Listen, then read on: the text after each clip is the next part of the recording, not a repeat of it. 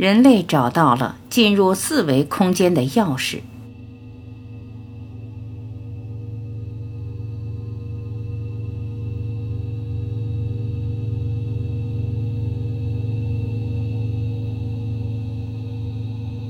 维是表示方向的概念，由一个方向确立的空间模式是一维空间。一维空间呈直线性，只被长的一个方向确立。由两个方向确立的空间模式是二维空间。二维空间呈平面性，由长、宽两个方向确立。同样道理，三维空间是立体性，被长。宽、高三个方向确立，四维空间呈时空流动性，被长、宽、高和时间四个方向确立。任何一级低维空间都是高一级空间的横截面，并以高一级空间多出的维度为轴线移动而形成高一级空间模式。例如，线是平面的横截面。以宽为轴线移动成平面，在理论上，任何一维空间仅仅只被本维空间的特有维度所确立。实际上，任何一维空间除被本维空间的特有维度确立外，还可以以横截面的形式在高一维空间有所体现。了解了上面的理论。我们就可以探讨生命形式在各自所适应的空间模式中的特征了。蚂蚁是典型的适应二维空间的生命形式，它们的认知能力只对前后、长、左右、宽所确立的平面性空间有感应，而不知道有上下、高。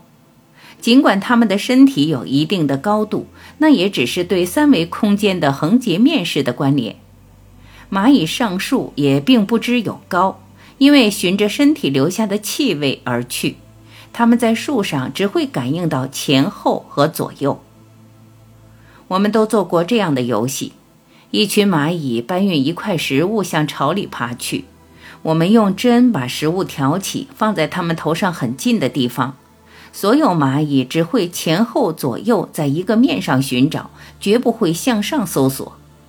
对于蚂蚁来说，眼前的食物突然消失，实在是个谜。当它们依据自己的认知能力，在被二维确立的平面上寻不着时，这块食物对他们来说就是神秘失踪了，因为这块食物已从二维空间进入了三维空间里。只有我们把食物再放回它们的感知面上，蚂蚁才可能重新发现它。这对蚂蚁来说，却又神秘出现了。可见，就现在能力的蚂蚁来说，三维空间的高是它们的认知极限了。生存在任何一维空间的生命形式，只对本维度有感知，而高一维空间的那个特有的维度，对他们便是认知的极限了。由此，我们可以联想人类社会里传闻的神秘失踪案和神秘出现事件。如某飞行员看到古埃及正在修建金字塔，而后马上失踪；又如某飞行员看到金黄色的陆地，然后也马上失踪等等神秘时空案件。我们人类是生存在三维空间的生命形式，我们的认知极限是空间，只可能由长、宽、高确定，并占据一个时间点——现在。人类社会的万千事物都只能存在于长、宽、高确立的空间和与时间的接足点——现在所构成的生存模式中。从维度理论得知，三维空间肯定是四维空间的横截面，是以四维空间多出的维度时间为轴线而移动形成四维空间的。就是说，在四维空间中，长。宽高形成的体与时间的结合，不是一点现在，而是拉长的现在，就是我们在三维空间中所认为的过去、现在和将来的总和。四维空间的模式就应是体可以自由地与时间结合，没有过去、现在和将来的概念，它打破了我们三维空间的体与时间的结合只能局限于一点现在的认知极限。四维空间的体与时间的结合是自由的。当四维空间的体和与之结合的时间，在我们三维空间的人类认知里是将来的时间概念时，这个体在我们人类的感知中便发现不了，因为我们看不到将来的事物。如果四维空间的体和与之结合的时间是我们人类所认为的过去的时间概念时，我们同样感知不到，因为我们也看不到过去的事物。如果我们身边的物体不知什么原因掉进了四维空间中，与我们认为的过去和将来的时间结合了，立足于现在时间点上的我们，会感到这个物体在我们眼前突然消失了。用我们的知识能力在上下左右前后立体的搜索不见时，我们就会认定出现了神秘失踪案。如果这一物体在四维空间又自由的和我们所认为的现在的时间结合的时候，由于物体会带来认知能力所及的时空交汇点，就像我们把食物重新放在蚂蚁能感知的地面上一样，我们又会认为物体神秘出现了。就像二维空间的蚂蚁不知有三维空间的人类一样，人类又怎么知道生存在四维空间的生命形式呢？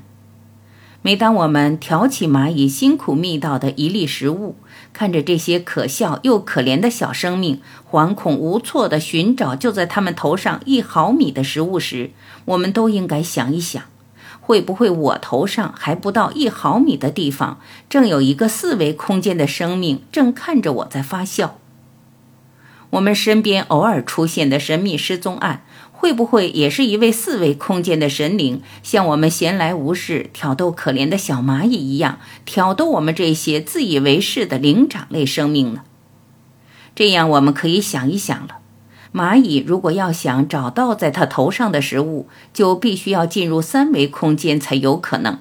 而就在它们现在的能力来说，是不可能进入三维空间的，因为它们使用的是气味。而这个气味就代表了他们的经验，决定了他们永远不可能进入三维空间。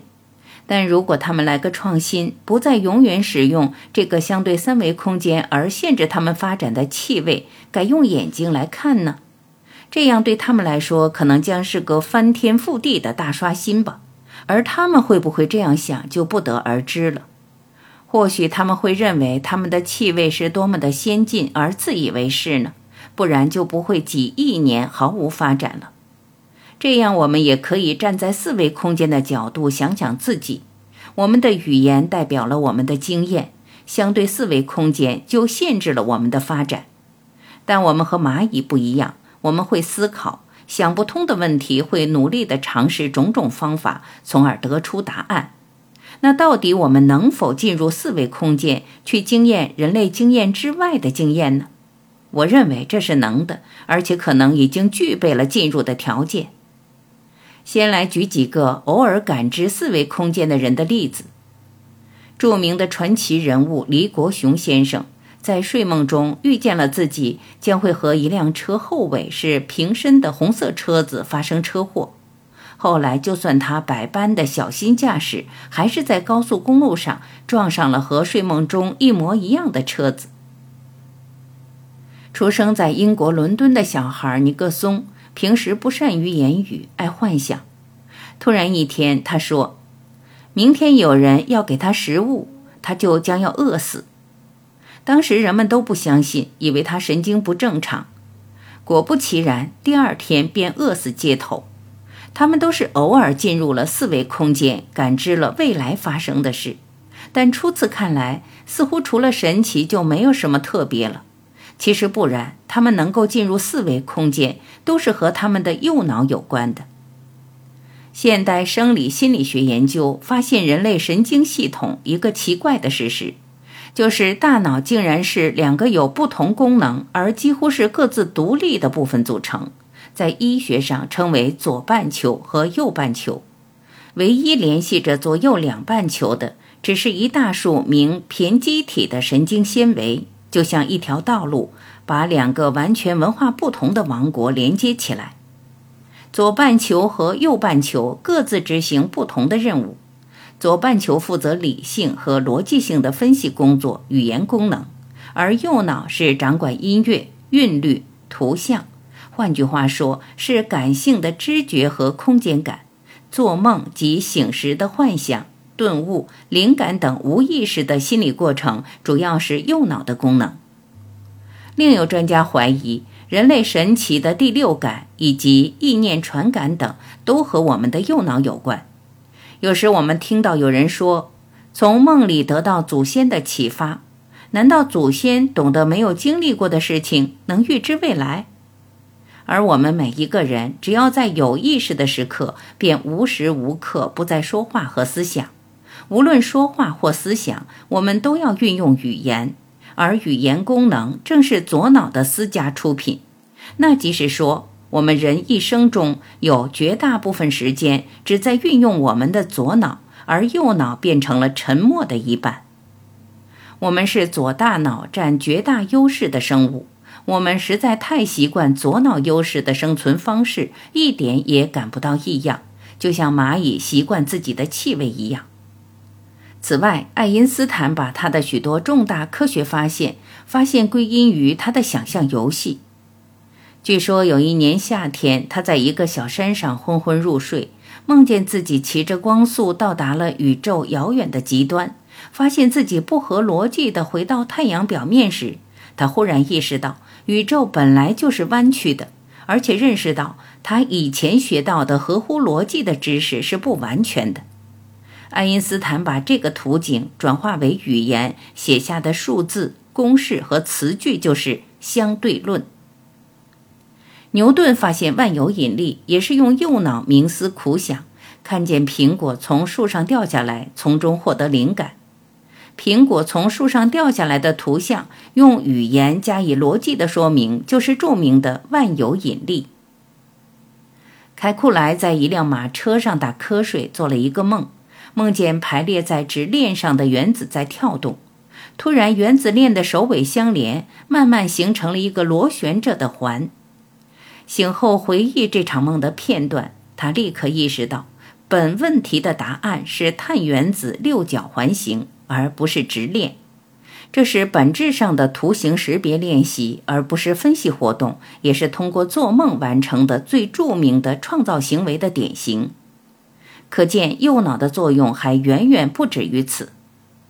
另外，九月二十几号的《北京京华报》有一则消息，那则消息主要是说飞碟下面云彩的作用的事情，但上面有这样的情节引起了我的注意。那个当事人看到飞碟，非常的好奇，想走近看一看。结果快要到的时候，突然一个意念心灵对话传了过来：“不要靠近，否则危险。”这个当事人便没再靠近，心里想着：“你们是什么人？到这里干什么？”又一个意念传了过来：“我们是未来的人，正在试图连接过去。”也就是说，我们未来的人不仅能感知过去，还能亲身回到过去。这样的话，他们已经名副其实地进入了四维空间。但也能明白一个问题：我们未来的人已经没有使用语言了，而是用意念传感、心灵对话。综上可见，人类进入四维空间的钥匙已经有了，就在我们的右脑里面，只是我们不知道怎么用罢了。但右脑那么复杂，具体研究哪里呢？人类有两种资讯系统，即神经资讯系统和激素资讯系统。单靠神经系统不可能把大脑所发出的命令传递到全身，还要靠内分泌系统的协助。制造及调整各种激素的是间脑。也有人认为人类有三个脑，即左脑、右脑和间脑的脑下垂体。要使脑下垂体发挥作用，要激化松果体。对松果体，美国荷尔蒙分泌学权威学者 J.D. 拉特克里夫在著名《奇妙的人体》一书中说道：“松果体的秘密终于逐渐明朗，它是位于脑部下方的小球状的腺体，根据推测，它可能是人类从原始时代元祖那里继承下来的第三只眼的遗迹。松果体的重量约零点一至零点二克。太古时代的爬虫类在头顶上有一个孔，这就是第三只眼的位置。很久很久以前，人类也有第三只眼，这很可能是右脑。普林斯顿大学的朱利安·戴恩士博士就认为，古代人过的是右脑为主的生活。后来经过不断的进化，人类变成了左脑人，而右脑功能就逐渐变得次要了。现在推测，人类继续进化下去的话，将成为同时拥有古代人及现代人的能力。原本沉睡着的松果体被觉醒，曾经发挥过作用的第三只眼也能变得看得见了。松果体分泌出褪黑激素，对右脑下部与脑下垂体发生作用，调节各种性方面的功能。松果体还分泌出血清素。科林·威尔森在他的著作《神秘》中说，血清素看来跟物种的进化有很大的关系。灵长类的人类和猿猴的血清素比其他不同种类的动物多许多。这种血清素是从松果体分泌出来，它有着抑制知识的发达及抑制左脑发展、增强智力右脑的功能。这说明血清素这种激素跟人类的潜在能力有很大的关系。美国哈佛医学博士 Dr. Gilbert Taylor 自述开悟：我们每一个人都有这种进入涅槃体验的能力，只要你愿意，只要你警觉观察，并对自己的情绪或思维做出选择，通过转移你的专注力。你就能容易的随时随地的进入你的右半球大脑做主的状态，而让左半球的功能运作仅作为被你使用的工具，永不再被它控制，因为你并不是你的思想。很快我就为周围的巨大的能量所吸引，我再也不能界定我的身体的边界，我感到自己变得很大，很舒服。似乎我和周围的能量就是合在一起的个体，那种感觉真的很美。我就置身于一个如此美妙的世界，一切身外的烦恼皆一扫而空。我感到身体变轻了。不妨想象一下，能够摆脱一切的现实的纠缠，那是一种清静的感觉。再想象一下。你完全摆脱了积累了三十七年之久的情感的包袱，那是多么的美！那一刻，我体会到巨大的快感，简直是美不可言。终其一生，大多数人只运用了大脑的百分之三至百分之四，其余的百分之九十七都蕴藏在右脑的潜意识之中。这是一个多么令人吃惊和遗憾的事实！人的大脑蕴藏着极大的潜能，这种潜能至今还沉睡着，所以深入挖掘左右两半球的智能区非常重要。而大脑潜能的开发重在右脑的开发。左脑是人的本生脑，记载着人出生以来的知识，管理的是近期的和及时的信息；右脑则是人的祖先脑。储存从古至今人类进化过程中的遗传因子的全部信息。